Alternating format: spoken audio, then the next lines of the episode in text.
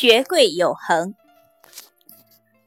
恒心是学有所成、事业有成的基础。正所谓“锲而舍之，朽木不折；锲而不舍，金石可镂。”曾经有一位读书的少年向陶渊明求教，陶渊明带他来到田边，问：“这田地里的禾苗，你能看到它在长大吗？”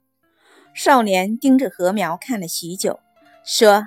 没有看到，陶渊明反问：“那么春天的小苗是怎么长成现在这么高的呢？”陶渊明告诉我们：读书也好，人生的进步也好，都是一个循序渐进的过程。只要我们在努力，其实每一天都在进步，只是当时无法觉察到而已。